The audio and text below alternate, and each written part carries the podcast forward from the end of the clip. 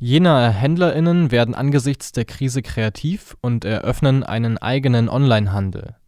Derzeit haben sich sechs Jenaer Läden zusammengeschlossen und unter jenmarkt24.de einen Onlineshop eröffnet. Das Angebot von über 400 Artikeln beinhaltet Produkte für den alltäglichen und den gehobenen Bedarf. Wie die Mediengruppe Thüringen berichtet, sucht der neue Onlineshop nach weiteren Anbietern, die sich am Projekt beteiligen und das Angebot erweitern sollen. Daneben haben andere Einzelhandelsgeschäfte und Gastronomiebetriebe eigene Abhol - und Lieferdienste ins Leben gerufen. Auf der Website handelt-gemeinsam.de bewerben sie ihre Services